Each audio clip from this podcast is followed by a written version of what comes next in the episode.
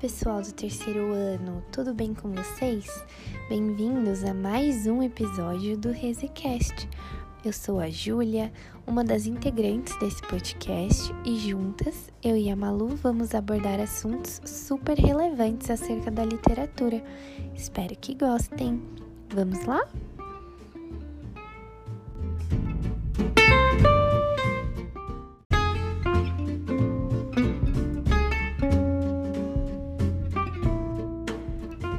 Pessoal, sentem-se em algum lugar confortável, peguem seus cadernos e se acomodem, pois o tema de hoje é o realismo no Brasil.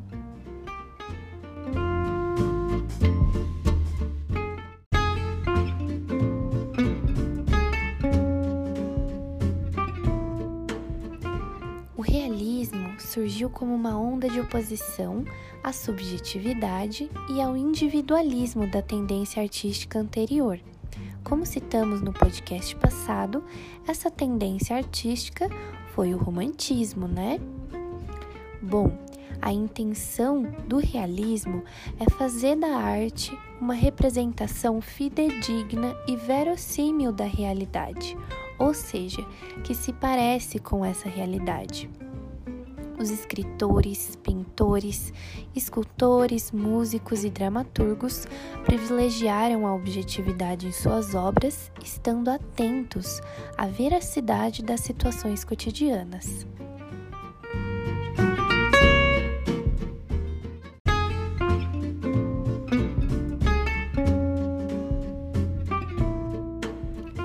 Algumas das características do realismo são a valorização da objetividade dos fatos, a impessoalidade, ou seja, o apagamento das ideias do autor, a descrição de tipos sociais ou situações típicas, o fim das idealizações, sendo retratados o adultério, a miséria e o fracasso social, a prevalência das formas do romance e do conto frequentes críticas às hipocrisias da moralidade dessa nova classe dominante, que era a burguesia, a aceitação da realidade como ela é, em oposição aos anseios de liberdade dos românticos, o esteticismo, que é a linguagem culta e estilizada, escrita com proporção e elegância, a tentativa de explicar o real, recorrendo muitas vezes à ciência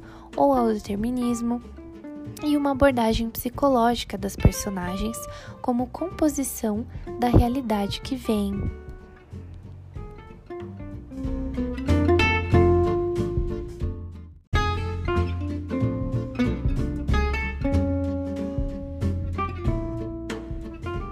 No que se diz respeito ao contexto histórico, na Europa, Madame Bovary, o romance de Gustave Flaubert, publicado em 1857, é considerado pela crítica literária a obra inaugural do movimento realista.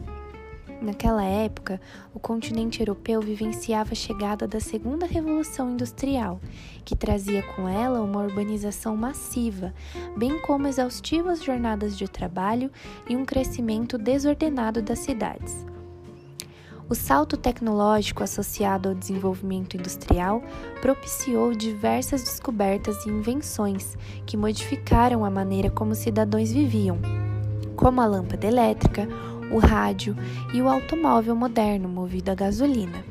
Sendo assim, os realistas eles abraçaram a ciência como grande patrona do século XIX, substituindo as idealizações e anseios de liberdade do romantismo por uma postura analítico-científica que disseca a realidade que se via em constante transformação. Enquanto o movimento europeu era norteado pelas mudanças do avanço industrial, que já alcançava sua segunda etapa, o Brasil ele iniciava um lento processo de modernização, atravancado pelo ranço colonial que se mantinha na política do segundo reinado e na manutenção da mão de obra escrava. Em sua maioria, os escritores realistas brasileiros, eles foram republicanos e abolicionistas, abordando em suas obras esses ideais. Sendo assim, o realismo brasileiro ele apareceu em meados do século XIX, quando o país passava por uma fase de mudança no cenário político e econômico, tendo início com os círculos literários nordestinos primeiramente em Fortaleza, Ceará, com os grupos Fênix Estudantil de 1870, Academia Francesa de 1872 e Padaria Espiritual de 1892, que geraram autores célebres como Capistrano de Abreu, Rodolfo Teófilo, Paula Ney, entre outros. Também nos anos de 1870 surgiu a chamada Escola do Recife. Foi um movimento intelectual pernambucano liderado por Tobias Barreto e Silvio Romero também, grandes influenciadores do pensamento realista nacional.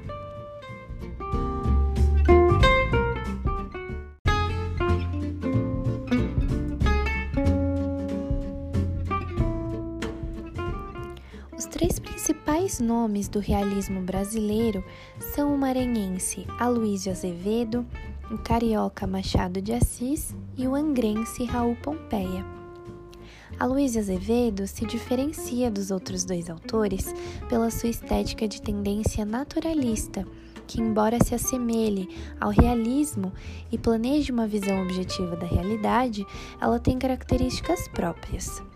No naturalismo, as descrições animalescas da personalidade humana, a abordagem patológica das personagens, a ênfase nos instintos, perversões e comportamentos sexuais, bem como a explicação dos fatos apoiada no determinismo científico prevalecem.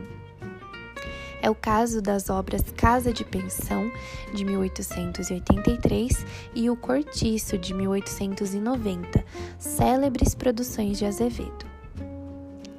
Já Raul Pompeia, com seu romance mais aclamado, O Ateneu de 1888, mostra que suas técnicas narrativas, elas aproximam a forma do texto da forma da lembrança, ou seja, uma forma esfumaçada, incerta, interrompida, ao mesmo tempo que a linguagem também é muito expressiva. Alguns críticos consideram ter traços do impressionismo e do expressionismo nessa obra. Por fim, Machado de Assis é aclamado como o maior escritor brasileiro de todos os tempos, principalmente pela riqueza com que explora as técnicas narrativas e pelo retrato apurado da psique humana. Ele é autor de romances, contos, crônicas, peças de teatro e textos de crítica literária e teatral além de poesias e de sua prosa realista, que lhe rendeu o posto de glória na literatura brasileira e que passou a ser produzida a partir de 1870.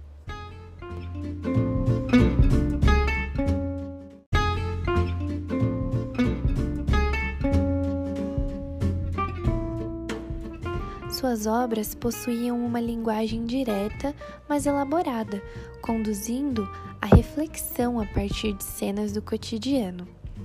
Não é a história que se apresenta como novidade, mas o modo de narrar. Geralmente, os personagens e situações são banais, mas a maneira como Machado relata é que traz consigo a novidade genial. Se trata de um realismo que leva em consideração a condição psicológica das personagens enquanto modo como elas aprendem a realidade. Desse modo, a realidade em si, que é a matéria-prima da estética realista, não é feita apenas de fatos, mas de como as pessoas percebem esses fatos. Assim, a narrativa machadiana é repleta de interferências, fluxos de pensamento, memórias, digressões de todos os tipos, o que aproxima a prosa da maneira como a mente de fato funciona.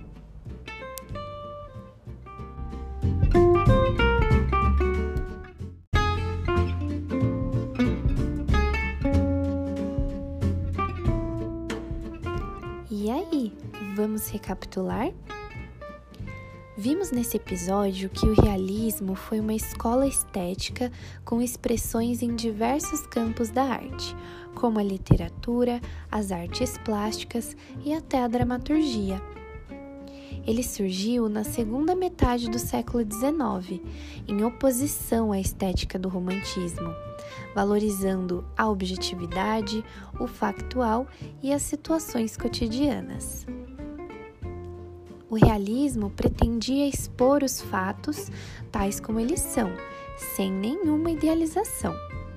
Na literatura, o gênero realista, por excelência, foi a prosa. E por fim, são grandes nomes do realismo brasileiro os autores Aloysio Azevedo, Raul Pompeia e Machado de Assis.